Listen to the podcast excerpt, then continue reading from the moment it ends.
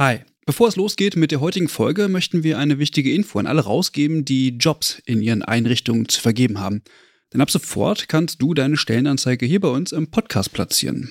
Wir finden das besser als Werbung, weil unsere treuen Hörenden damit Hinweise auf tolle Jobangebote bekommen und Unternehmen diesen Podcast nutzen können, um genau die Zielgruppe zu erreichen. Und wir nerven nicht mit Inhalten, die niemand hören will. Also eigentlich eine Win-Win-Win-Situation.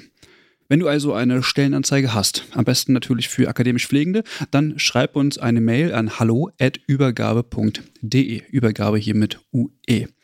Wir veröffentlichen dann die Anzeige hier mit den relevanten Infos. Wir freuen uns auf deine Mail und wünschen viel Spaß mit der heutigen Folge.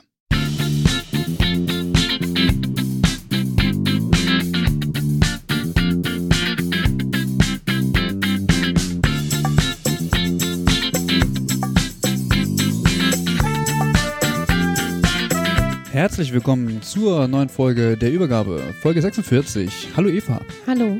Wir sitzen hier heute zu zweit und haben jede Menge neuen Stoff im Gepäck. Vor allem sitzen wir das erste Mal wieder face to face hier. Ja, genau. Also mit Sicherheitsabstand. Aber das ist ein ganz ungewohntes Gefühl. Eva, jetzt Schön. sehe ich dich Ja. richtig wieder. In Action. in Action. Live und in Farbe. Wir haben heute noch was mitgebracht. Natürlich wieder eine frische Folge, klar. Die haben wir schon vor ein paar Wochen aufgenommen, das muss man dazu sagen. Und zwar haben Franziska und ich ähm, diese Folge aufgenommen. Was das ist, sagen wir jetzt noch nicht, weil wir haben noch jede Menge andere Informationen, die wir loswerden wollen. Mm, Bei uns ist nämlich richtig viel los gerade. Also wirklich richtig viel und deswegen geht manchmal mh, auch so ein bisschen was unter. Die letzte Folge zum Beispiel mit der Befragung der Pflegekammer in Niedersachsen, mh, ja, die ist relativ kurzfristig entstanden. Vielen Dank auch äh, da nochmal an äh, Kai Böddinghaus und an Martin Dichter, dass das so kurzfristig geklappt hat. Es gab ja auch jede Menge Resonanz. Vielen Dank auf jeden Fall dafür. Die Folge war mal wieder von guter Qualität tatsächlich. Mm, Es gab auch ein paar Folgen in der Vergangenheit, die waren, ich glaube, teilweise auch ein bisschen anstrengend. Das tut uns mega leid. Wir wollen auf jeden Fall um Entschuldigung bitten, äh, dass da die Audioqualität nicht immer das Nonplusultra gewesen ist. Wir wissen das selbst. Mm, Es war halt Corona und es ist natürlich auch immer noch Corona so, aber wir mussten eben viel, viel äh, aus der Ferne aufnehmen. Hm. Und alle Gäste haben natürlich ein super Headset oder ein super Mikrofon und von daher kann es eben sein, dass wir dann die Qualitätsschraube ein bisschen rausdrehen müssen. Aber wir geloben Besserung. Genau. Ja. Trotzdem vielen Dank, dass ihr euch das antut. Und in diesem Sinne auch noch ein großes Danke an weitere Personen. Das steht, Genau. das steht längst aus. Und zwar haben einige Personen die Möglichkeit genutzt, uns ein bisschen finanziell unterstützen und uns die, die, die Arbeit und das Leben mit dem Podcast etwas leichter zu machen. Wir haben natürlich auch immer noch mal wieder Ausgaben, investieren in Technik, in Werbemittel und und so weiter und so fort. Und daher freuen wir uns natürlich über jede, jede Münze, die in den Beutel fällt. Und diese Möglichkeit haben genutzt Michaela, Oliver, Henning, Julian und Timo. Also an dieser Stelle ganz lieben Dank und viele Grüße gehen raus an euch. Genau, vielen Dank. An dieser Stelle, mh, wir wollen nochmal darauf hinweisen auch, dass es die Möglichkeit gibt, uns äh, finanziell zu unterstützen. Wer das möchte, der kann das, wie gesagt, gern tun. Wir haben da verschiedene Möglichkeiten. Also äh, neben PayPal und äh, der normalen Kontoverbindung gibt es eben auch die Möglichkeit, ähm, ein Abo abzuschließen bei Steady. Mh, Infos dazu bekommt ihr auf unserer Homepage und da gibt es verschiedene Pakete, die ihr euch klicken könnt und dann würden wir sozusagen ähm, einen kleinen monatlichen Betrag bekommen. Und gleichzeitig bekommt ihr aber auch eine Gegenleistung. Was das ist, ähm, das erfahrt ihr dann dort. Genau, wer da Lust hat, äh, der kann das auf jeden Fall machen. Das haben auch schon ein paar Leute genutzt und darüber sind wir auch sehr dankbar. Eine zweite aktuelle News zu unserem Podcast Baby ist die Robert Bosch Stiftung. Ja, Ja, darüber freuen wir uns auch sehr. ja, wir haben, wir haben im Grunde einen Antrag geschrieben. Wir haben einen Antrag geschrieben an die Robert Bosch Stiftung, weil die Robert Bosch Stiftung hat eine Ausschreibung gemacht zum Thema Wissenschaftskommunikation. Also die haben gesagt, okay, wir fördern Projekte, die sich damit beschäftigen, wie Wissenschaftskommunikation und Wissenschaftsjournalismus funktionieren kann, gerade oder insbesondere in Bezug auf Corona, weil da ja jetzt doch sehr viel geforscht wird, viele Erkenntnisse ans äh, Licht kommen. Und das Ziel dieses Projektes ist es im Grunde, ja, das Wissen zu transportieren, ja. Sichtbar zu machen. Und ähm, genau, da haben wir uns beworben mit unserem Podcast und haben tatsächlich die Zusage bekommen. Eine Zusage bekommen. Darüber freuen wir uns sehr. Vielen Dank jetzt schon an, der, an die Robert Bosch Stiftung. Ähm, was bedeutet das denn jetzt, Christian? Ja, das bedeutet, dass wir jetzt im Auftrag der Robert Bosch Stiftung unterwegs sind, aber nur für fünf Folgen. Die werden wir natürlich auch gesondert ausweisen, sodass ihr auch Bescheid wisst. Und das bedeutet im Weiteren, dass wir ähm, fünf Folgen produzieren, die zum Inhalt die Corona-Pandemie haben, mit dem Fokus auf pflegerische Erkenntnisse. Also wir schauen uns Projekte an und Studien, die jetzt aktuell laufen oder die schon abgeschlossen sind, je nachdem, und werden diese, diese Projekte und oder diese Studien, diese, diese Forschungsarbeiten äh, bei uns im, im Podcast dann quasi thematisieren. Und der Fokus ist dabei eigentlich immer, ja, SARS-CoV-2. Und bis Ende des Jahres sollen die alle produziert werden. Also es soll dann tatsächlich auch jeden Monat eine Folge erscheinen. Ich hoffe, das kriegen wir hin, weil wir natürlich auch entsprechend mit Gästen arbeiten möchten. Aber wir sind da eigentlich ähm, ja, sehr zuversichtlich, dass das funktioniert. Ich denke, genau. fünf Folgen bis Ende des Jahres, das ist realistisch. Genau. Wie gesagt, die werden wir gesondert ausweisen und äh, ihr braucht jetzt auch die Augenbraue nicht besonders hochziehen. Es ist nicht so, dass wir unsere Seele verkauft haben oder ähnliches oder jetzt unter der Fuchtel der Robert Bosch Stiftung stehen. Nein, so ist es nicht, mm, sondern wir wurden jetzt quasi beauftragt, diese Folgen zu produzieren und wir werden da weiterhin entsprechend ähm, ja, alles kennzeichnen. Genau, und inhaltlich überlegen wir uns das auch alles, gestalten wir alles. Und von daher ist es einfach so, dass wir einige Folgen produzieren können, wo wir dann auch ja im Grunde für die ganze Arbeit und äh, die Transkription, das wollen wir nämlich äh, in, mit den Folgen auch machen, dass wir die einmal transkribieren, damit es auch barrierefrei ist. Das haben wir bisher noch nicht. Das alles kostet dann natürlich Zeit und Geld und deswegen sind wir sehr dankbar, dass wir ja da ein bisschen finanziell unterstützt werden, beziehungsweise diesen Auftrag bekommen.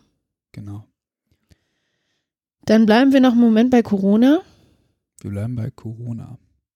Und zwar ist es so, dass wir in den letzten Wochen eine Gedenkseite ins Leben gerufen haben. Da haben bestimmt auch schon viele von euch was von gehört, weil wir nämlich gemerkt haben, dass die Berichterstattung zum Thema Corona ähm, häufig Personen ausschließt oder nicht explizit betrachtet, die im Gesundheitswesen tätig sind und an Corona verstorben sind. Das RKI weist darüber Zahlen aus. Ich weiß gar nicht, wie der aktuelle Stand da ist. Den aktuellen Stand weiß ich auch nicht. Ich glaube, es äh, sind äh, in der letzten Zeit so um die 70 gewesen, aber ich bin nicht up to date tatsächlich. Ja, genau. Und wir wollen diesen Menschen, die ja durch ihren Einsatz im Gesundheitswesen mh, mm, sich infiziert haben und dann an Covid-19 verstorben sind, ein Gesicht geben, weil wir irgendwie das äh, Gefühl haben, dass da noch nicht so viel gemacht wird. Und deswegen haben wir eine Gedenkseite ins Leben gerufen. Genau, das haben wir zusammen mit Anna Wardega gemacht, die die Initiatorin von Respect Nurses ist. Und mit im Boot ist auch der DBFK Nordwest, beziehungsweise auch der Bundesverband. Und ja, genau, zusammen haben wir diese Kondolenzseite ins Leben gerufen, wo, ähm, wie gesagt, wir Verstorbenen aus dem Gesundheitswesen ein Gesicht geben wollen. Und äh, wir brauchen aber Hinweise. Das Problem ist, dass diese Menschen in Zahl scheinbar bekannt sind. Wir haben viel mit dem RKI telefoniert, wir haben viel mit äh, Gesundheitsämtern, Landesgesundheitsämtern telefoniert und natürlich bekommen wir keine Daten, was verständlich ist so. Und deswegen sind wir natürlich jetzt darauf angewiesen, dass Menschen uns Hinweise geben, wo Menschen im Gesundheitswesen verstorben sind, sodass wir Kontakt zu Angehörigen auch aufnehmen können. Mittlerweile hat uns eine Einsendung erreicht, wo wir Angehörige ausmachen konnten. Und ähm, eine Person ist damit auch schon äh, auf der Kondolenzseite vertreten. Ähm, die anderen Personen sind natürlich noch alle unbekannt. Weiterhin haben wir auf dieser Kondolenzseite auch ein Kondolenzbuch. Und ähm, wer auch Anteil nehmen möchte an den verstorbenen Menschen im Gesundheitswesen, darf dort gern ja seinen Kondolenzspruch oder seine Gedanken eintragen. Wir würden uns darüber sehr freuen. Genau. Herzliche Grüße an dieser Stelle gehen natürlich an Anna Wadega raus. Vielen Dank für deine, für deine Unterstützung. Genau. Also wie gesagt, wir wollen den Menschen ein Gesicht geben und äh, wir machen das natürlich nur mit Zustimmung der Angehörigen und deswegen sind wir da auf Hilfe angewiesen. Das heißt, wenn ihr jemanden kennt, der an Covid-19 verstorben ist und Beschäftigter im Gesundheitswesen war, dann würden wir uns sehr darüber freuen, wenn ja, ihr das mit uns teilt oder Kontakt zu den Angehörigen herstellt, je nachdem, ob die das möchten. Genau. Dann äh, noch eine Neuigkeit. Wir hatten unser Jobboard umgebaut. Kurzzeitig zur Meldestelle für freiwillig Helfende, ähm, die im Gesundheitswesen helfen möchten. Ähm, das haben wir jetzt wieder zurückgebaut. Das Jobboard ist jetzt wieder ganz normal als, als, äh, ja, als Stellenmarkt, als Stellenbörse zu verwenden und erreichbar. Es sind auch schon die ersten Stellenangebote reingekommen. Da könnt ihr euch gerne mal umsehen und mal bewerben. Wenn jetzt irgendjemand zuhört, wo auch äh, Stellen hat für akademisierte Pflegende, könnt ihr das gerne reinstellen. Ähm, es müsste eigentlich genauso wieder funktionieren wie vorher auch. Und das Einstellen von Jobs beziehungsweise auch das Bewerben ist weiterhin erstmal kostenlos. Ja, und dann, und dann ist immer noch 2020. Es ist immer noch 2020. Das Jahr ist ein sehr außergewöhnliches Jahr. Also es ist wirklich verrückt, was alles passiert ist jetzt schon. Trotz alledem ist es immer noch das Jahr 2020 und somit ja, das Jahr der Pflege. Und wir hatten uns zum Beginn des Jahres, was gefühlt schon drei Jahre her ist, überlegt, wir machen, äh, wir lassen euch ein bisschen Anteil nehmen oder schließen euch ein in unserem Podcast. Und das könnt ihr machen, indem ihr eure Stimme diesem Podcast verleiht. Dazu geht ihr auf unsere Homepage, könnt auf Stimmen klicken und dort einfach mal das reinquatschen, was ihr immer schon in einem Podcast sagen wolltet und zum Thema Jahr der Pflege 2020. Darüber Ge würden wir uns sehr freuen. Genau. Dann war es das mit den Hausmitteilungen. Und jetzt leiten wir über in die neue Folge. Jetzt leiten wir über in die neue Folge, genau. Worum geht's heute? Heute geht es um die Deutsche Fachkräfteagentur, die im Oktober bereits ins Leben gerufen wurde, also letzten Jahres, 2019. Und Franziska und ich haben uns mit Herrn Kiefer zusammengequatscht und haben mal so ein bisschen erörtert, okay, was machen die eigentlich? Was ist eigentlich deren Aufgabe und wie funktioniert eigentlich so Rekrutierung aus dem Ausland? Mhm. Genau, darum wird es in der Folge gehen. Auf jeden Fall sehr interessant, genau. Und ich würde sagen, dann steigen wir doch direkt ein, oder Eva? Hast du noch was? Ja. Nee, nee. viel Spaß und bis dann. Ciao.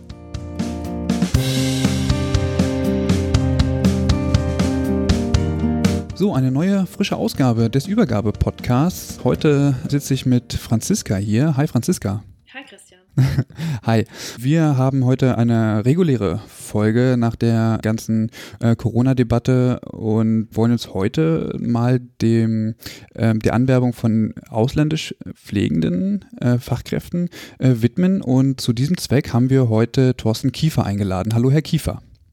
Guten Morgen. Sie sind äh, Geschäftsführer der Deutschen Fachkräfteagentur für Gesundheits- und Pflegeberufe und sind heute als Experte hier, um uns Rede und Antwort zu stehen. Vielen Dank. Ja, gerne. Zuallererst, damit alle Hörenden wissen, mit wem Sie es eigentlich zu tun haben, Herr Kiefer. Was sind Ihre Aufgaben? Wer sind Sie? Ja, mein Name ist Thorsten Kiefer. Ich bin Verwaltungsjurist von der beruflichen Ausbildung her und bin seit äh, Oktober Geschäftsführer der Deutschen Fachkräfteagentur für Gesundheits- und Pflegeberufe. Und äh, in dieser neu gegründeten Agentur widmen wir uns der Unterstützung der privaten Auslandsanwerbung. Das heißt, wir unterstützen äh, Einrichtungen, Krankenhäuser, Kliniken und die von denen beauftragten Agenturen bei der Auslandsanwerbung von Pflegefachkräften.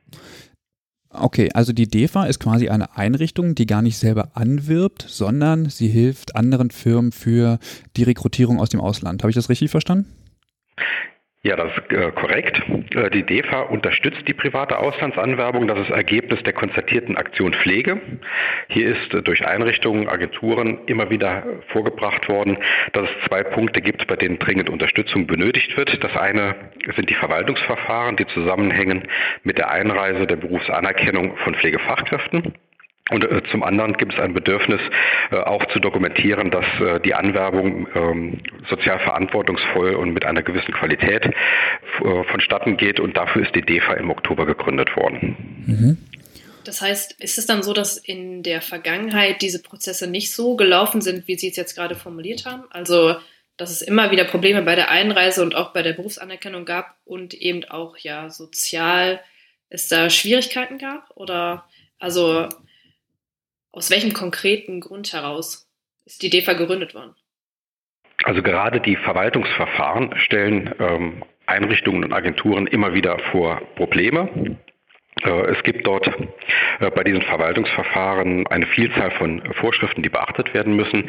Es gibt unterschiedliche Handhabungen in den Bundesländern. Die Anerkennung ist Ländersache äh, an dieser Stelle. Das heißt, es sind viele unterschiedliche Behörden beteiligt und das ist unsere Aufgabe, im Prinzip den Einrichtungen und den Agenturen äh, die Verwaltungsarbeiten abzunehmen und das für die zu erledigen, sodass dass Agenturen und Einrichtungen äh, sich auf das konzentrieren können, was das Wesentliche ist, nämlich die, die Fachkräfte zu gewinnen.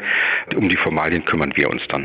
Und wie, also wie läuft, wie kann ich mir so einen Prozess dann vorstellen? Also wenn jetzt eine private Agentur oder eine Einrichtung eben ja, rekrutieren möchte, sage ich jetzt mal, wie geht, also wann schaltet, schaltet dann die ähm, die Agentur, die DEFA in den Prozess mit ein oder also wie läuft dieser Prozess dann ab? Also idealerweise besprechen wir das äh, Anwerbeprojekt so früh wie möglich. So früh wie möglich deshalb, weil äh, die Pflegefachkräfte äh, müssen ja eine Vollmacht ausstellen, damit wir das Verfahren für alle Beteiligten durchführen können. Und dann besprechen wir dieses Projekt. Und während die äh, Pflegefachkräfte noch im Sprachkurs sitzen in ihren Herkunftsländern, starten wir bereits äh, mit den ganzen Anträgen, die notwendig sind, äh, damit die Berufsanerkennung und die äh, Einreise Bewilligung, das Visum äh, vorliegt, äh, nachdem der Sprachkurs abgeschlossen ist. Ist dann an diesem Punkt ähm, schon klar, welche Personen dann äh, nach Deutschland kommen? Weil wenn diese Anträge gestellt werden müssen, dann muss ja, das muss ja ein personenbezogener Vertrag sein, oder? das, sind Person, das sind personenbezogene äh, Anträge. Das heißt, wir übernehmen das Verfahren, wenn die Person angeworben ist. Das heißt, nachdem, nachdem die eigentliche äh, Anwerbung erfolgt ist, übernehmen wir den Verwaltungsprozess, um genau diese Person äh, nach Deutschland zu bringen. Wenn ich jetzt eine Einrichtung leite, wie kann ich denn eigentlich an die DEFA herantreten, wenn ich sage, ich brauche Pflegepersonal und möchte gern aus dem Ausland jemanden rekrutieren? Wie ist da der genaue Ablauf? Es gibt hier zwei Möglichkeiten an dieser Stelle. Zum einen äh, können sich Einrichtungen an uns wenden äh, für ein Beratungsgespräch, wo wir äh, beraten über die Umstände äh, und die äh, Aspekte, auf die man achten sollte bei einer Auslandsanwerbung. Äh, zum anderen können Sie auch eine Agentur beauftragen, die dann mit uns zusammenarbeitet. Mhm. Wie viele Agenturen arbeiten mit Ihnen zusammen? Gibt es oder sind es einfach alle? Also grund, grundsätzlich äh, stehen, ähm, stehen wir allen Einrichtungen und Agenturen offen, die die Verwaltungsprozesse mit uns gemeinsam durchführen wollen, beziehungsweise genauer gesagt, äh, für die wir die Anträge stellen sollen, weil das eigentliche Verwaltungsverfahren wird ja von den zuständigen Behörden geführt. Äh, diese Outsourcing-Möglichkeit, die besteht für alle Einrichtungen und Agenturen, die das möchten. Mhm. Jetzt hat der Gesetzgeber ja diese Einrichtung erst im Oktober 2019 eingerichtet. Hat die DEFA damit auch so eine gewisse Aufsichtspflicht oder ist äh, auch eine Art Aufsichtsbehörde? Wir sind keine Aufsichtsbehörde an dieser Stelle. Wir fühlen uns aber äh, den äh, internationalen Standards äh, für eine gute Fachkräfteanwerbung, den sogenannten IRIS-Standards, verpflichtet. Äh, und wir verpflichten auch alle Vertragspartner, die mit uns zusammenarbeiten, diese Grundregeln der internationalen Fachkräfteanwerbung einzuhalten. Das ist für uns ein ganz wichtiger Aspekt. Mhm. Ähm, können Sie ein paar Beispiele für, Grund, also für diese Grundregeln nennen? Also diese, diese Grundregeln besagen äh, zum einen, dass die Kosten für die Auslandsanwerbung grundsätzlich vom Arbeitgeber zu tragen sind. Also es sollte nicht so sein, äh, dass in den Herkunftsländern äh, erstmal das gesamte Ersparte zusammengekratzt werden muss, um nach Deutschland zu kommen sondern dieser Anwerbeprozess äh, und die Einreise nach Deutschland ist grundsätzlich vom Arbeitgeber zu finanzieren. Es gibt auch noch Regeln, die in Deutschland selbstverständlich sein sollten, die aber auch in diesen internationalen Regeln äh, ihren Niederschlag gefunden haben. Also zum Beispiel darf der Arbeitgeber die Einreisepapiere und die Aufenthaltspapiere nicht einbehalten, wenn die Person nach Deutschland gekommen ist. Äh, es darf nicht nach Ankunft zum Beispiel in Frankfurt am Flughafen ein anderer Arbeitsvertrag vorgelegt werden, als der, auf den die Person vertraut hat bei der Einreise. Also das sind ähm, ein paar kleine Grundregeln, die selbstverständlich sein sollten, die auch keine Einrichtung überfordern. Ich denke, die meisten Einrichtungen äh, und Kliniken und auch Personalserviceagenturen sehen von selbst ein, dass das notwendig ist, gewisse Grundstandards äh, hier einzuhalten. Aber das ist für uns ein ganz wichtiger Aspekt. Ähm, wer sich an diese Spielregeln nicht hält, mit dem arbeiten wir auch nicht zusammen. Das heißt, die Kosten für diesen gesamten Prozess trägt dann die Agentur oder der Arbeitgeber oder wie kann sich das nochmal aufsplitten oder wie werden die Kosten überhaupt getragen? Gut, letztlich ähm, ist die Agentur ja auch Erfüllungsgehilfe des Arbeitgebers, wo die Fachkraft äh, letztlich arbeiten wird. Das heißt, die Kosten für den gesamten Anwerbe- und Einstellungsprozess trägt der Arbeitgeber. Mhm. Was für Personen arbeiten denn jetzt eigentlich bei der DEFA?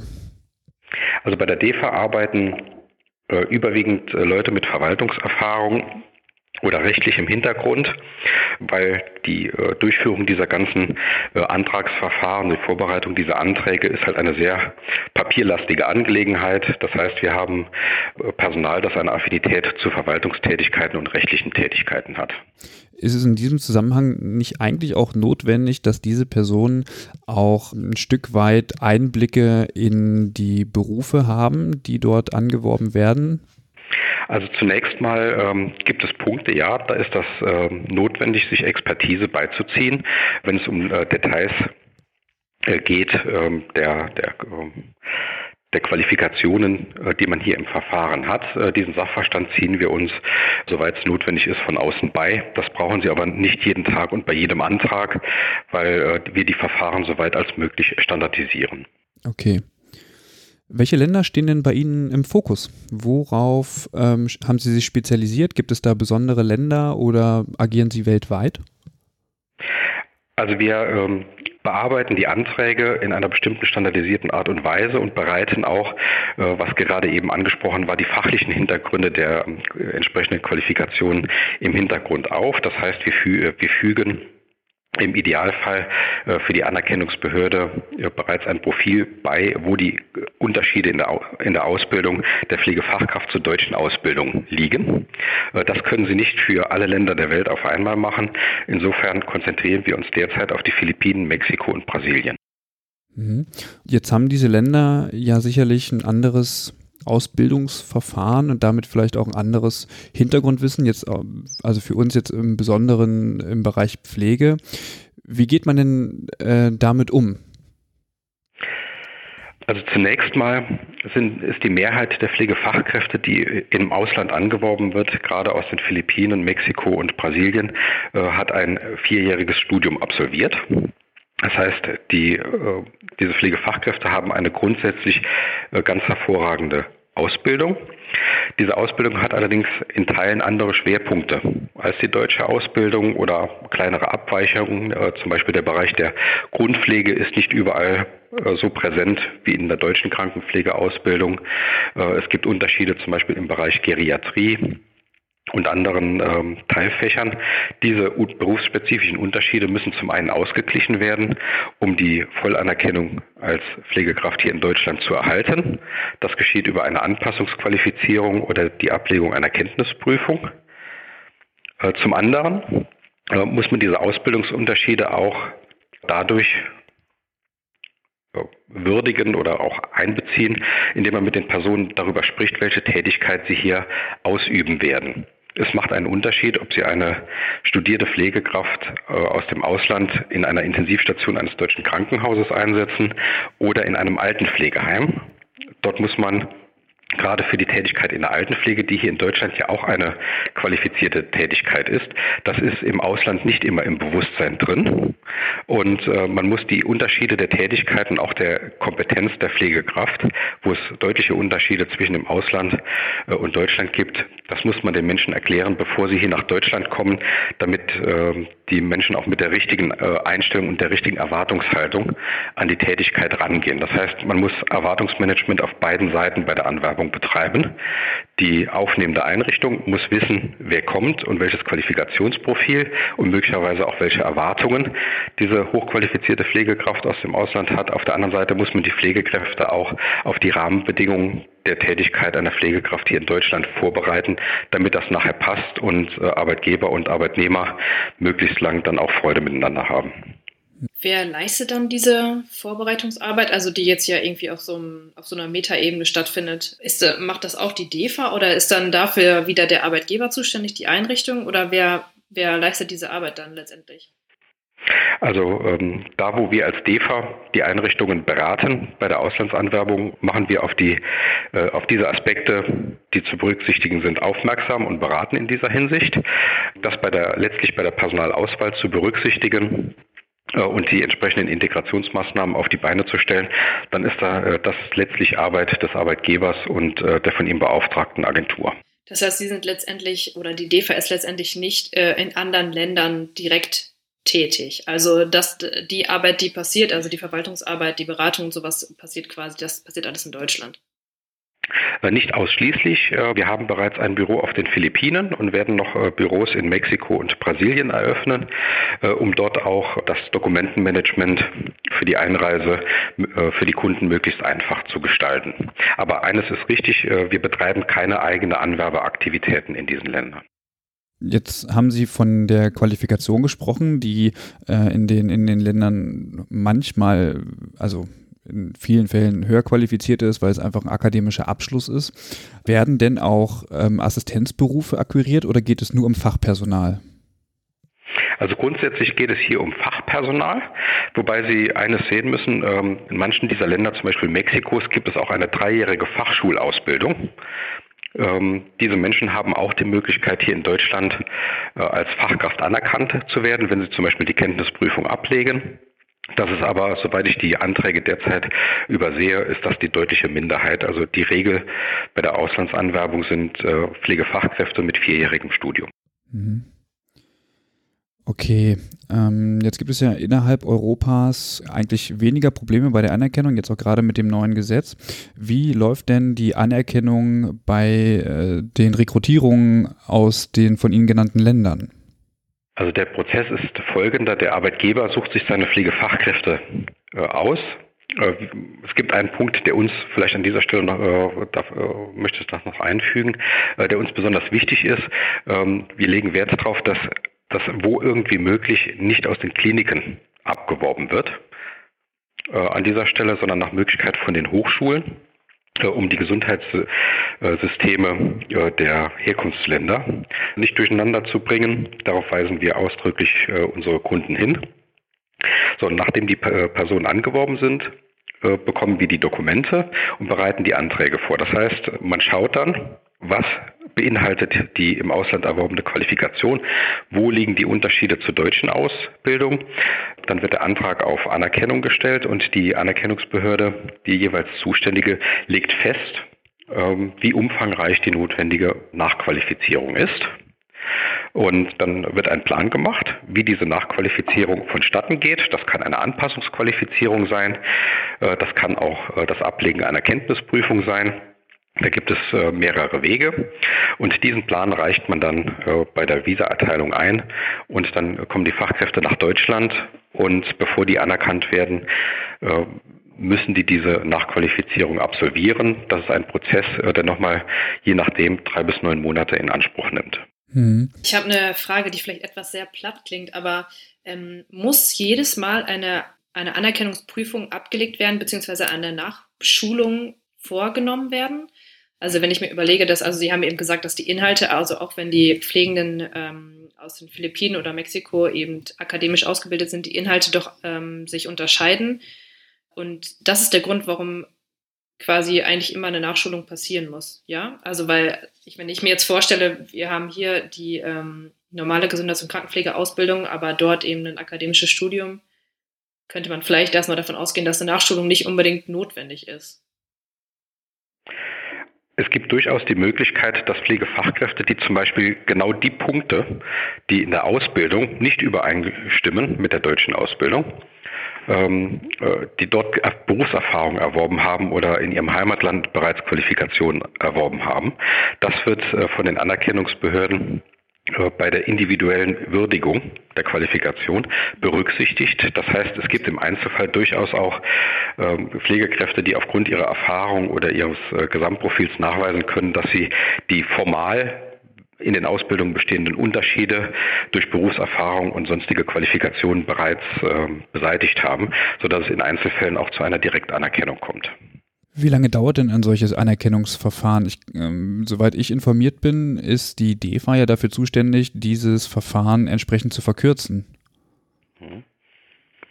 Also die dieses Verfahren zur Einreise der Fachkräfte, äh, das besteht im Prinzip aus mehreren Stationen. Äh, das besteht aus der Station äh, im In oder aus den Stationen im Inland. Das sind die Anerkennungsbehörden, Ausländerbehörde, die Bundesagentur für Arbeit, für die Arbeitsmarktzulassung. Und sie haben das Visa-Verfahren. Und die Gesamtdauer dieses Verfahrens kann derzeit sechs bis zwölf Monate dauern. Und äh, unsere Ambition ist, äh, dieses Verfahren möglichst schnell äh, durchzuführen oder beziehungsweise den Behörden zu ermöglichen, diese Verfahren äh, möglichst schnell durchzuführen. Wir versuchen das dadurch zu erreichen, dass wir die Anträge äh, einwandfrei vorbereiten, sodass die möglichst schnell beschieden werden können und nutzen dazu auch die Möglichkeiten des neuen Fachkräfteeinwanderungsgesetzes. Mhm. Jetzt habe ich noch mal eine Frage, weil Sie vorhin sagten, dass Sie nach Möglichkeit ähm, die Vorgabe machen, dass aus den Hochschulen abgeworben werden soll und gar nicht direkt aus den Institutionen ähm, der Gesundheitsversorgung direkt. Äh, ich habe mir da überlegt, ist das nicht egal? Also wenn ich aus den Hochschulen abwerbe, dann haben doch diese Institutionen äh, quasi keinen Nachlauf. Also ist es doch egal, ob ich aus Krankenhäusern oder aus Hochschulen mache. Also der Nachwuchs ist, wird ja dann quasi abgeworben. Ist das nicht das Gleiche? Also es ist so, wenn Sie, wenn, äh, wenn punktuell eine Pflegekraft aus einer Station, aus einer Klinik abgeworben wird, äh, dann ist das sicherlich kein äh, Problem, wenn dann einfach eine neue Pflegekraft vor Ort eingestellt wird. Ähm, man muss allerdings auch aufpassen, dass nicht permanent gezielt aus den Krankenhäusern abgeworben wird. Da muss man auch Rücksicht auf die Herkunftsländer nehmen. Wir rekrutieren nicht selbst, wir haben es also nicht direkt in der Hand. Äh, wir machen unsere äh, Kunden allerdings darauf aufmerksam, dass das ein sehr sensibles Thema ist und äh, so wie ich das sehe, gibt es sehr, sehr viele Agenturen, sehr, sehr viele Einrichtungen, die sehr verantwortungsbewusst mit diesem Thema umgehen. Über welche Zahl unterhält man sich dann ähm, darüber eigentlich, wie viele Personen für eine Rekrutierungsmaßnahme abgeworben werden? Ich kann mir ähm, gut vorstellen, dass ähm, eine Institution aus Deutschland ja nicht wegen einer Person ähm, zu Vorstellungsgesprächen nach Mexiko fliegt, sondern dass es dann wahrscheinlich gleich 10 bis 15 Personen sind. Also es gibt durchaus kleinere Einrichtungen, äh, die drei bis fünf Leute benötigen. Sie müssen auch nicht unbedingt nach Mexiko oder auf die Philippinen fliegen, um ein Vorstellungsgespräch zu machen. Äh, das können Sie heutzutage auch mal über Skype machen. Ja, stimmt. Wenn, wenn Ihre äh, Agentur vor Ort äh, die Leute bereits, ich sag mal, in einem Vorgespräch ein, ein bisschen sich angeschaut hat, dann funktioniert das heute mit moderner Kommunikation durchaus. Wenn eine Einrichtung anwirbt, ist es aber immer am besten, wenn Sie eine Klasse von 15 bis 20 Personen haben, sodass Sie eine Anpassungsmaßnahme quasi in Klassenstärke organisieren, weil äh, sie haben in der Regel entweder die Anpassungsqualifizierung oder die Vorbereitung auf die Kenntnisprüfung. Sie müssen unabhängig davon, mit welchem Sprachniveau die äh, Pflegekräfte einreisen, sie müssen hier in Deutschland noch eine weitere Sprachschulung äh, vorhalten, äh, damit die Leute wirklich auch in den Sprachfluss reinkommen und auch mit einer guten Sprache auf die Station nachher kommen. Und das ist unbedingt notwendig und das funktioniert dann äh, natürlich am effektivsten und besten, wenn Sie eine Gruppe von 15 bis 20 Personen haben. Wir haben jetzt äh, viel über das Wissen auf der einen Seite gesprochen, also die äh, Anerkennung über die Ausbildung, äh, das Studium etc. Aber dann Kultur ist ja noch eine andere Sache. Also ähm, das Pflegeverständnis, was noch was kulturell geprägt ist. Ähm, wie geht man damit um? Also gibt es dazu Schulungen, also um das, ja, ich will jetzt das deutsche Pflegeverständnis in Anführungszeichen ähm, oder auch eben das Gesundheitssystem denen näher zu bringen, die hierher kommen? Also für die Integration der ausländischen Pflegefachkräfte ist ein ganzer Strauß an Maßnahmen wünschenswert und auch notwendig. Äh, dazu wird ein, äh, ein Rahmen, ein konzeptioneller Rahmen erarbeitet äh, vom Deutschen Kompetenzzentrum für Fachkräfte in den Pflege- und Gesundheitsberufen beim Kuratorium Deutscher Altershilfe erarbeitet. Äh, in, in diesem Integrationsrahmen ist vorgesehen unter anderem, äh, dass die Menschen darauf vorbereitet werden müssen, auf Deutschland, nicht nur auf die Sprache, sondern auch äh, auf die Kultur. Äh, die Menschen müssen wissen, wie sie am gesellschaftlichen Leben hier teilhaben und auch am öffentlichen Leben teilhaben. Äh, die, es muss ein ordentliches äh, Onboarding vorgehalten werden auf Neuhochdeutsch, also dass die Leute, wenn sie hier ankommen, dass man mit denen zum Anmelden geht äh, auf der äh, Meldebehörde. Es sind oft kleine Dinge, die hier auch wichtig sind. Und äh, die, die, Kollegen auf den Stationen müssen vorbereitet werden äh, auf die ausländischen Kollegen, die kommen. Also es ist keine Einbahnstraße an dieser Stelle. Das ist ein ganzer Strauß von Maßnahmen, die notwendig sind. Das ist ein gewisser Aufwand. Und äh, wir beraten äh, unsere Kunden dahingehend, äh, dass das notwendig ist und verweisen auch an das äh, Kuratorium Deutsche Altershilfe, wenn eine vertiefte Beratung an dieser Stelle notwendig sein sollte. Aber auch da ist unsere Erfahrung, dass die meisten Einrichtungen sehr verantwortungsvoll mit diesem Thema umgehen und sich wirklich sehr viel Gedanken machen, ähm, wie man die neuen Kolleginnen und Kollegen gut integriert das macht auch Sinn für die Arbeitgeber, weil, wie Sie eben schon sagten, der Aufwand für eine solche Auslandsanwerbung ist ganz erheblich.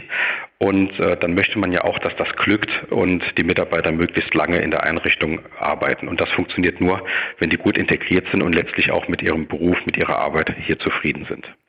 Ich gehe davon aus, dass ähm, nach der Anerkennung dann die äh, das Pflegeberufegesetz entsprechend auch für diese Personen ja gilt. Und äh, da gab es ja jetzt äh, in den ähm, letzten Monaten ähm, eine Neuausrichtung dieses Pflegeberufegesetzes, zum Beispiel auch mit äh, Vorbehaltsaufgaben. Ist denn klar, dass dieses, äh, dass diese Personen, die jetzt aus dem Ausland kommen und hier entsprechend angeworben werden, ähm, auch diese Vorbehaltsaufgaben, ich sag mal, so umsetzen, wie man sich das für deutsche Standards eigentlich vorstellt? Das ist Bestandteil der ähm, Anpassungsmaßnahmen, die hier in Deutschland auch erfolgen. Äh, diese Personen haben einen akademischen Abschluss äh, an dieser Stelle. Die Aus das Ausbildungsniveau, auf, zum Beispiel aus den Philippinen und in Mexiko, ist sehr, sehr hoch. Und äh, insofern sind die Personen ähm, in der Lage, das Berufsbild so wie in Deutschland ähm, auch zu erfüllen. Mhm. Also da sehe ich, da sehe ich keine Probleme. Mhm. Okay. Gibt es von Seiten der DEFA auch Beratung in Bezug auf ähm, nicht nur an die kommende Person ähm, da Integration stattfinden zu lassen, sondern auch ähm, auf Seiten der zum Beispiel der Station, äh, wo diese Person eingesetzt wird? Also ähm, findet da auch nochmal, ich weiß nicht, eine, eine, Schulung oder eine Beratung dahingehend statt, wie man dann äh, auf die Person am besten eingehen kann? Weil ich, da ist ja ein Team, was äh, oftmals ja länger besteht und da kommen dann neue Personen hin, die aus einem anderen kulturellen Hintergrund kommen. Also sowohl, sowohl wir als auch die Kolleginnen und Kollegen beim DKF weisen auf die Notwendigkeit hin, dass man das machen sollte. Äh, dafür gibt es allerdings mittlerweile äh, ganz viele Angebote am Markt so dass äh, äh, sie als Einrichtung äh, relativ problemlos äh, das von Trägern und von Agenturen äh, auch buchen können als Integrationsleistung. Es gibt entsprechende Seminare, es gibt entsprechende Coachings äh, auch für Führungskräfte. Man muss es halt eben nur auf dem Schirm haben und dann auch in Anspruch nehmen. Mhm.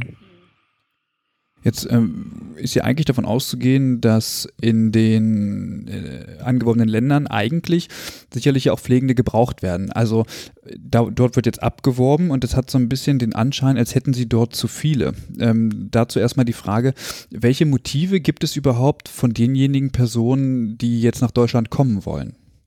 Also zunächst mal ähm, werben wir oder unterstützt, wir werben nicht selbst ab als DEFA, aber wir äh, unterstützen die deutsche Auslandsanwerbung in Ländern, in denen klar ist, dass es einen Überhang an Pflegefachkräften gibt.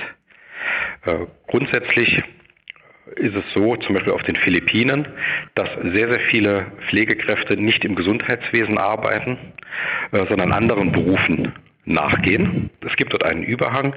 Derzeit ähm, geht auch die absolute Minderheit der Pflegefachkräfte von dort nach Deutschland, gerade mal drei Prozent derjenigen, äh, die das Land verlassen. Also insofern kannibalisieren wir nicht deren Gesundheitssystem. Mhm. Dass es äh, in den Gesundheitssystemen vor Ort teilweise eine, ähm, eine geringere Finanzierungslage gibt, sodass nicht genug Stellen da sind. Das ist ein Problem, das werden wir jetzt an dieser Stelle nicht lösen können. Aber auf der anderen Seite gibt es in diesen Ländern ausreichend Pflegefachkräfte, äh, um auch einen höheren Besatz vor Ort jederzeit ähm, stemmen zu können. Das heißt, in diesen Ländern ähm, nehmen wir nicht Pflegefachkräfte weg, die dort gebraucht würden, sondern das, das sind vielfach Leute, äh, die als Pflegefachkraft in anderen Berufen arbeiten, äh, sei es in, äh, in, in Bars, Hotels, sei es in Callcentern, die auf Grundlage einfach ihres akademischen Studiums einer anderen Aufgabe nachgehen. Mhm. Ist das nicht ein Anzeichen dafür, dass das dortige Gesundheitssystem im Ausland ähm, eigentlich nicht in der Lage ist, diese Person zu beschäftigen. Also, äh, weil es einfach, wie Sie schon sagen, ja auch irgendwie mangelfinanziert ist. Das heißt, der Bedarf wäre eigentlich da, aber die Regierung ähm, kann es nicht finanzieren. Ähm, ist das nicht äh, so ein Stück weit ein Widerspruch? Oder würden Sie sagen, man gibt den Personen eher eine Perspektive, indem man sie hier arbeiten lässt? Sie müssen zwei Dinge unterscheiden. Das eine ist die strukturelle Frage, unterstützten wir Anwerbung aus einem bestimmten Land? Hier, hier gibt es eine Liste äh, der Weltgesundheitsorganisation mhm. Äh, von Ländern, ähm, in denen es zu wenig Pflegefachkräfte im Land gibt um einen ausreichenden Besatz zu erreichen. Aus diesen Ländern darf nicht angeworben werden. Mhm. Und eine Anwerbung aus solchen Ländern würden wir auch nicht äh, unterstützen durch unsere Verwaltungsdienstleistungen. Äh, da gibt es auch in Deutschland klar, einen klaren rechtlichen äh, Rahmen. Es gibt die Beschäftigungsverordnung, in der die Länder, das ist weitgehend deckungsgleich mit der WHO-Liste, ähm, da sind die Länder aufgeführt, aus denen auf keinen Fall eine private kommerzielle Abwerbung erfolgen darf. Mhm. Und da halten wir uns alle auch strikte dran. Das andere ist die Perspektive der jeweiligen äh, Pflegekräfte. Ähm, da ist es natürlich schon attraktiv, nach Deutschland zu kommen. Da gibt es viele Motive. Das äh, eine Motiv kann sein, ähm, hier in Deutschland Geld zu verdienen und damit äh, auch die Familie im Heimatland zu unterstützen. Ähm, vielfach ist ein Motiv je nachdem, wo sie, wo sie leben, ähm, hier rüberzukommen und auch ihren Kindern eine gute Ausbildung äh, zu ermöglichen, hier in der Gesellschaft Fuß zu fassen. Deutschland ist immer noch ein sehr attraktives Zielland, weil bekannt ist, dass wir die Pflegekräfte hier genauso behandeln grundsätzlich auch von den Rahmenbedingungen wie die deutschen Arbeitnehmer. Und äh, das ist ein Punkt, äh, mit dem wir auch bei der internationalen Fachkräfteanwerbung punkten können. Und die Leute kommen hierhin, um sich eine neue Perspektive aufzubauen. Das ist legitim und das können wir auch nutzen, um die Anwerbung nachhaltig äh, zu gestalten und die Leute gut hier in die Gesellschaft zu integrieren. Beinhaltet denn eine solche Anwerbung auch Angehörige der rekrutierten Personen ähm, mit hierher kommen oder ähm, ist das erstmal nur die Person selbst? Das ist unterschiedlich, je nach persönlichem Lebensentwurf. Es gibt Pflegekräfte, die, äh, die sagen, na, ich komme allein nach Deutschland und unterstütze meine Familie, meine Angehörigen, die im Heimatland bleiben. Ähm, das neue Fachkräfteeinwanderungsgesetz ermöglicht es aber ausdrücklich, dass äh, direkt mit der Einreise der äh, Fachkraft, die jetzt angeworben wird, auch der Familiennachzug bereits geregelt wird. Das heißt, ähm, hier hat die Pflegefachkraft, die zu uns kommt, die Möglichkeit, das frei zu entscheiden. Mhm. Wenn die Personen jetzt die Familie zurücklassen müssen, gibt es Zahlen darüber, wie lange der Verbleib hier in Deutschland ist? Also wir sind als, äh, als DEFA jetzt seit einem halben Jahr tätig. Äh, bitte sehen Sie mir nach, dass ich dazu keine Statistik äh, vorweisen kann. Äh, ich denke allerdings, dass ähm, äh, Personen, die den Familiennachzug in Anspruch nehmen, hier fester gesellschaftlich Fuß fassen und vielleicht auch länger bleiben als diejenigen, äh, die für ein paar Jahre ins Ausland gehen äh, und die Familie im Heimatland unterstützen. Mhm. Äh, wobei ich da, das, das ist einfach ein Bauchgefühl im Moment, ich habe da keine validen Zahlen. Mhm. Okay. Was passiert denn, wenn eine Person irgendwann wieder zurück in die Heimat möchte? Also gibt es da dann von der Seite hier Unterstützung oder ist das dann quasi etwas, was ähm, auf eigenen Fuß durchgezogen wird? Also äh, in der Regel ist es so, wenn eine äh, arbeitsvertragliche Bindung ausläuft oder die Person äh, also nach einer gewissen Verbleibefrist den Arbeitsvertrag kündigt, also aus den, wenn eine Person aus den Philippinen kommt, ähm, äh, die darf einen Vertrag unter, unterzeichnen, der sie zwei Jahre bindet, ähm, äh, damit der Arbeitgeber auch für seine hohen Anwerbekosten zuverlässig eine gewisse äh, Zeit der Arbeitsleistung hat. Wenn nach diesem Zeitraum äh, die Pflegefachkraft sagt, äh, es gefällt mir hier nicht, ich möchte wieder in die Heimat, dann kann sie wie jeder andere Arbeitnehmer auch kündigen und sich ein Flugticket äh, buchen. Das ist überhaupt gar kein äh, Problem. Gibt es da einen geregelten Ablauf, um die Heimreise wieder einzuleiten oder ist die Person dafür dann selber zuständig? Also dafür ist die Person dann äh, äh, selbst zuständig an der Stelle, äh, wobei das äh, keine Probleme bereitet. Heutzutage äh, ein Flugticket kann man über Internet buchen. Damit haben die eigentlich keine Probleme. Die gehen hier einer, einer komplexen Tätigkeit nach. Die Buchung einer Heimreise ist, glaube ich, das geringste Problem bei dieser Angelegenheit. Was aber geregelt ist, zum Beispiel, wenn Sie Pflegefachkräfte aus den Philippinen anwerben, da bestehen auch die philippinischen Behörden darauf, dass wenn einer Person hier etwas passiert, und eine Person zum Beispiel ein, bei einem Verkehrsunfall verstirbt, dann muss der Arbeitgeber die Organisation äh, der Rückführung der sterblichen Überreste übernehmen. Mhm. Das heißt, wenn Sie hier eine äh, Krankenpflegekraft aus den Philippinen anwerben und die verstirbt hier bei einem Verkehrsunfall oder, oder an einer schlimmen Krankheit, dann müssen Sie als Arbeitgeber äh, dafür sorgen, dass die, ähm, dass der Leichnam und die Überreste wieder in die Heimat überführt werden. Mhm, okay. Ich habe jetzt gar nicht äh, so primär an so ein simples Flugticket äh, gedacht, wie Sie sagen, sondern eher so eine Rückabwicklung von beispielsweise äh, Mieten, äh, weil ja eine Wohnung, also irgendwie müssen die Leute ja auch wohnen, wenn sie jetzt hierher kommen und sich nach drei Monaten entscheiden, ach nee, mir geht's echt super schlecht und ich möchte lieber nach Hause so. Ähm, dass man da irgendwie Unterstützung bekommt, um das Ganze so, ja entsprechend rückabwickeln zu können. Es ist ja Ziel äh, der ganzen Integrationsmaßnahmen, dass äh, sowas nach Möglichkeit gar nicht erst passiert an der Stelle. Ähm, natürlich kommt es in Einzelfällen trotzdem vor. Äh, dann muss man schauen, liegt es, am, liegt es vielleicht an der Stelle, liegt es vielleicht daran, dass jemand in der falschen Umgebung war. Ähm, da gibt es mittlerweile ähm, äh, viele Agenturen, die kümmern sich auch um, um die Leute und schauen mal, äh, ob vielleicht ein anderer Arbeitsplatz, eine andere Region in Deutschland besser passen würde. Ähm, da gibt es Programme für. Äh, allerdings die, ähm, die Regel ist, dass die ähm, Pflegefachkräfte zumindest ihre zwei Jahre hier in Deutschland bleiben und äh, frühestens dann wieder zurückgehen. Okay, das wäre zu wünschen. Jetzt würde ich ganz gerne mal auf das Thema Pflege zu sprechen kommen. Und zwar, wie ist Ihre Einschätzung? Ich weiß nicht, ob Sie dazu auch valide Daten haben, äh, ob denn der Einsatz ausländisch Pflegender tatsächlich zuträglich für die Pflegequalität hier vor Ort ist. Also empirische Daten habe ich dazu nicht, aber ähm, sehr viele Rückmeldungen äh, von Kunden, äh, mit denen wir dieses äh, Thema auch angesprochen haben. Mhm. Und es gibt sehr, sehr viele Einrichtungen, sowohl Kliniken als auch ähm, Altenpflegeeinrichtungen, die mit ihren äh, Pflegefachkräften, die sie in den vergangenen Jahren äh, eingestellt haben, sehr, sehr zufrieden sind und auch deshalb äh, nochmals im Ausland Fachkräfte anwerben möchten.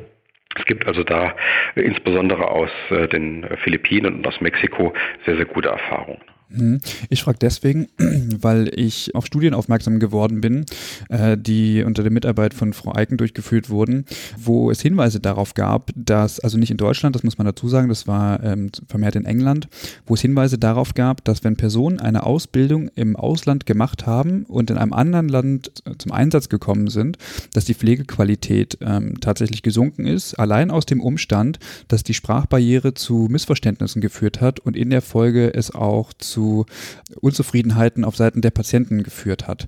Ist das hier auch abzusehen oder macht man sich da eher weniger Gedanken? Hier in Deutschland ist es immer noch so, dass die ähm, Berufszulassung verbunden ist äh, mit einem relativ hohen äh, Anspruch an die Sprache. Und ähm, das heißt also, die Pflegefachkräfte müssen mindestens ein B2-Niveau haben, äh, um hier die Berufszulassung zu bekommen. Auf der anderen Seite ähm, ist das schon ein wichtiger Punkt. Sie müssen die, die Leute, auch wenn die äh, technisch gesehen ein, äh, eine Prüfung auf B2-Niveau äh, abgelegt haben als Arbeitgeber, auch was die äh, Fachsprache der Pflege angeht äh, hinreichend begleiten, damit die äh, Pflegefachkräfte auch die Möglichkeit haben, sich gut mit ihren Kollegen und den Patienten zu verständigen. Ähm, es gibt natürlich auch Herausforderungen für die Pflegefachkräfte. Wir haben in Deutschland ja nicht nur Regionen, in denen perfektes Hochdeutsch gesprochen wird, das in den meisten Sprachschulen ja auch unterrichtet wird. Ähm, äh, die Pflegefachkräfte müssen auf den Stationen sowohl in Kliniken als auch in Altenpflegeheimen damit klarkommen, dass die, die Patienten äh, sich im Dialekt verständigen. Das sind schon Herausforderungen, äh, die auch, ähm, ich sag mal, eine gewisse Hürde darstellen. Ähm, Im Moment äh, ist es allerdings so, dass ähm, unser Gesundheitssystem, auch die Altenpflege, damit gut zurechtkommen an dieser Stelle. Und es gibt bei uns ja auch noch signifikante Unterschiede zum Ausland. Sie haben in England und auch in den USA teilweise Stationen, die einen einen Anteil an äh, aus dem Ausland stammenden Pflegefachkräften haben mhm. von 60, 70 Prozent. Da sind wir hier in Deutschland weit von entfernt.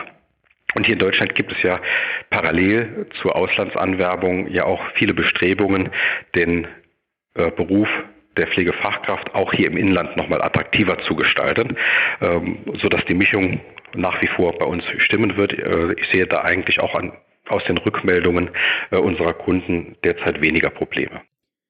Ist denn ein Monitoring Ihrerseits geplant, um das nachzuhalten? Also ob tatsächlich auch die Anwerbung, ähm, ich sag mal, zu gleichbleibenden qualitativen Niveau äh, beiträgt? Also unsere Hauptaufgabe äh, ist die Unterstützung einer äh, nachhaltigen äh, privaten Auslandsanwerbung. Ähm, äh, jetzt Forschungsaufgaben und äh, statistische Erhebungen äh, sind jetzt äh, nicht unser Aufgabengebiet an der Stelle. Äh, ich gehe aber davon aus, dass die Einrichtungen, die verantwortungsvoll ihre Personalplanung aufstellen, das schon im Auge haben äh, mhm. und da entsprechend auch Rückmeldungen geben. Mhm, okay. Wie viele Menschen sind denn bisher jetzt in Deutschland arbeits- oder erwerbstätig geworden aus dem Ausland, seitdem es ihre Einrichtung gibt? Also unsere Einrichtung gibt es ja jetzt äh, erst seit einem halben Jahr. Mhm. Wir haben ähm, nach Aufbau der Struktur und Einholung mal eine erste Rückmeldung, wie die Bedarfe überall sind, äh, seit Ende Dezember, Anfang Januar Angebote verschickt, äh, haben jetzt derzeit äh, mit, mit Einrichtungen, mit Agenturen Verträge geschlossen äh, für die Verfahrensbegleitung von äh, knapp über 1000 Pflegefachkräften. Ähm, es sind mehrere äh, tausend Anfragen, die noch in der Bearbeitung sind. Äh, und wir rechnen damit, dass in den nächsten Monaten die ersten Fachkräfte aus diesem Verfahren hier nach Deutschland einreisen können. Das heißt also, die Verfahren haben begonnen, äh, die mhm. wir, die ersten Verfahren, die wir im Prozess haben, sind aber noch nicht abgeschlossen. Mhm, okay. Mm, bis zu welcher Zahl wollen Sie denn rekrutieren? Also gibt es da eine Obergrenze oder machen Sie das weiterhin je nach Bedarf? Wir rekrutieren ja nicht selbst. Wir unterstützen die Verwaltungsverfahren für die Pflegefachkräfte, äh, die die Agenturen und Einrichtungen äh, angeworben haben. Und wir, wir unterstützen grundsätzlich äh, so viel Verfahren, wie, wie unsere Kapazitäten zulassen. Mhm. Und insofern haben wir da keine Richtschnur, wie viele das sein sollen. Okay, ich frage deswegen, weil Sie ja wahrscheinlich auch eng mit dem Bundesgesundheitsministerium zusammenarbeiten und die natürlich auch Zahlen darüber haben, wie hoch denn eigentlich der Bedarf an ähm, Personal ähm, bei uns ist. Ähm, also da kann es ja sein, dass man ähm, da stetig einen Abgleich macht und, und die Zahlen abgleicht und sagt, also bis dahin Obergrenze, der Rest muss von uns kommen, beispielsweise durch verstärkte Ausbildung oder ähnlichem. Also grundsätzlich ist es ja so, dass äh, das äh, Bundesgesundheitsministerium erhebliche Anstrengungen unternimmt, auch die Ausbildung in Deutschland hier nochmal zu stärken. Mhm. Das heißt, man, man kann das eine, nämlich die Anwerbung tun, ohne das andere zu lassen. Und äh, ich äh, nehme wahr, dass in beiden Bereichen es ganz erhebliche Anstrengungen gibt. Insofern ist das kein Widerspruch. Nee, ein Widerspruch ist das nicht. Also ich finde es auch gut, dass äh, da quasi parallel gearbeitet wird. Es hätte halt nur sein können, dass das äh, Bundesgesundheitsministerium gesagt hat, also wir wollen das nachhalten, ob äh, diese, diese Anwerbung auch tatsächlich dazu führt, dass nachhaltig unser, unser System gestärkt wird, weil man ja immer die, den berühmten Satz kennt, dass wir viele Spanier und Spanierinnen angeworben haben und die aber eigentlich alle wieder weg sind, weil sie so erschrocken waren vom deutschen Gesundheitssystem. Zunächst einmal können Sie davon ausgehen, dass die Anwerbung einer Pflegefachkraft im Ausland sehr hohe Kosten verursacht. Mhm. Wir haben ja schon gesprochen, ähm, Sie müssen die Sprachausbildung im Ausland als Arbeitgeber finanzieren. Die Fachkräfte fliegen hier nach Deutschland. Sie müssen den Unterhalt gewährleisten, während die Anpassungsmaßnahme äh, läuft. Die Anpassungsmaßnahme selbst äh, kostet bei dem äh, jeweiligen Träger oder der Schule, die das durchführt, auch nochmal Geld. Das heißt, das äh, verursacht hohe Kosten. Und ich gehe mal davon aus, dass ein Träger sich das schon überlegt, äh, ob er das nicht auch äh, mit eigenen Auszubildenden bewältigen kann. Und äh, insofern glaube ich auch, dass das eine Sache ist, die äh, im Marktgeschehen ganz normal geregelt wird. Wer wo einstellt und aus welcher Quelle ist ja nichts, was hier in Deutschland zentral dirigiert wird, sondern letztlich äh, ist das eine Entscheidung, äh, die der individuelle Arbeitgeber nachher trifft, äh, wen er einstellt und wie er anwirbt, ob er ausbildet. Und ähm, äh, viele Einrichtungen sagen, äh, sie haben Ausbildungsplätze, sie äh, nutzen, also sie lasten diese Ausbildungsplätze auch aus, aber es reicht halt gerade im Moment nicht, um den kurzfristigen Bedarf zu decken und deshalb wird auch parallel noch eine Auslandsanwerbung getätigt. Also insofern gerade größere Einrichtungen bilden aus und werben an, sodass beides parallel passiert. Mhm. Jetzt haben Sie von den Kosten gesprochen. Wissen Sie denn in Zahlen, ähm, was da so für Kosten ähm, anlaufen für Arbeitgebende? Die sind unterschiedlich, je nachdem, wo Sie anwerben, welches Qualif äh, Qualifikationsprofil Sie brauchen. Äh, Sie können davon ausgehen, dass die äh, Kosten für eine Auslandsanwerbung, äh, je nachdem, ob das äh, eine, eine Kraft ist, die, die spezielle Hintergründe hat, oder ob das eine äh, Kraft ist, die ich sag mal, relativ jung ist und direkt nach ihrer Prüfung und Berufszulassung kommt, dass sie dort Kosten haben von 8.000 bis 15.000 Euro, bis die Person in Deutschland ist und äh, dann anschließend äh, noch eine Anpassungsqualifizierung bezahlen müssen, den Unterhalt während dieser Anpassungsqualifizierung äh, bezahlen müssen. Das heißt, da kommen äh, Kosten im fünfstelligen Bereich zusammen. Mhm. Okay. Ich habe mal noch eine andere Frage. Wir befinden uns ja hier im Versorgungssystem und da gehören ja auch noch andere Professionen dazu. Gibt es ähnliche Vorgehensweisen für die Rekrutierung von Ärztinnen und Ärzten aus dem Ausland? Also wir haben äh, punktuell ähm, Nachfragen auch zur Unterstützung für Ärztinnen und Ärzte, Hebammen und Physiotherapeuten. Äh, wir konzentrieren uns derzeit allerdings auf äh, Pflegefachkräfte, weil ähm, sie können nicht alle Professionen, alle Länder auf einmal äh, abdecken. Äh, wir konzentrieren uns auf die äh, Pflegekräfte an dieser Stelle. Aber wir nehmen wahr, dass es äh, durchaus vermehrt äh, Bestrebungen auch gibt, auch andere Gesundheitsberufe aus dem Ausland für eine Tätigkeit in Deutschland zu gewinnen. Ich frage deshalb, weil ich das aus einem Bekanntenkreis äh, immer wieder mitkriege, dass ähm, sehr viele Bewerbungen ankommen, die sicherlich an anderer Stelle besser abgefangen werden könnten, ähm, um die dann dort schon zu prüfen oder ähnliches. Aber okay. Also ich verstehe das natürlich. Aber der Aspekt mit den Hebammen, äh, den kann ich äh, durchaus nachvollziehen. Also wir haben Rückmeldungen von Pflegedirektoren und Pflegedirektorinnen, die Sorge haben, dass sie ihre Kreissäle nicht mehr betreiben können, weil einfach nicht genügend Hebammen da sind. Und ich glaube, das ist schon ein, ein prekärer Engpass. Herr, Herr Kiefer, haben wir wichtige Aspekte vergessen? Aus meiner Sicht haben wir die wichtigsten Aspekte äh, gestreift. Okay. Dann bedanken wir uns für das äh, Interview und dass Sie sich die Zeit genommen haben. Ja, sehr, sehr gerne. Dankeschön. Alles klar. Super, vielen Dank, Herr Kiefer. Bleiben Sie gesund. Dann bleiben, Vielen Dank. Ja, ebenfalls. Wollte ich wollte auch gerade sagen, bleiben Sie gesund und äh, bin sehr gespannt drauf, äh, den Podcast zu hören. ja, genau. Alles Dankeschön. Klar. Tschüss. Ja, tschüss. Tschüss.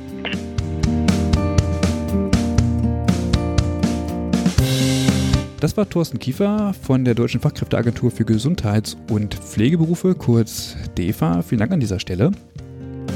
Ähm, genau, Franziska, hat es dir gefallen? Doch, ich fand es sehr interessant. Also äh, auch man kann wahrscheinlich über diese Anwerbung aus dem Ausland denken, was man will. Jedenfalls denke ich aber, dass es ganz gut ist, eine Agentur zu haben, die ähm, versucht, in der Anwerbung selbst einen gewissen Standard, eine gewisse Qualität zu halten. Ja. Auch wenn sie, sie ist natürlich eben nicht irgendwie verpflichtend oder so, ähm, die eben in die Prozesse mit einzubinden, ähm, was ich vielleicht noch ganz gut fände, ethisch gesehen oder so, aber ähm, doch. Deswegen fand ich ähm, sehr interessant, auch nochmal mit so ein paar ähm, Vorurteilen vielleicht aufzuräumen, dass sie gar nicht äh, jetzt ähm, anfangen, hier Massen an Menschen zu rekrutieren, weil sie sowieso nicht selber rekrutieren, sondern nur unterstützend tätig werden.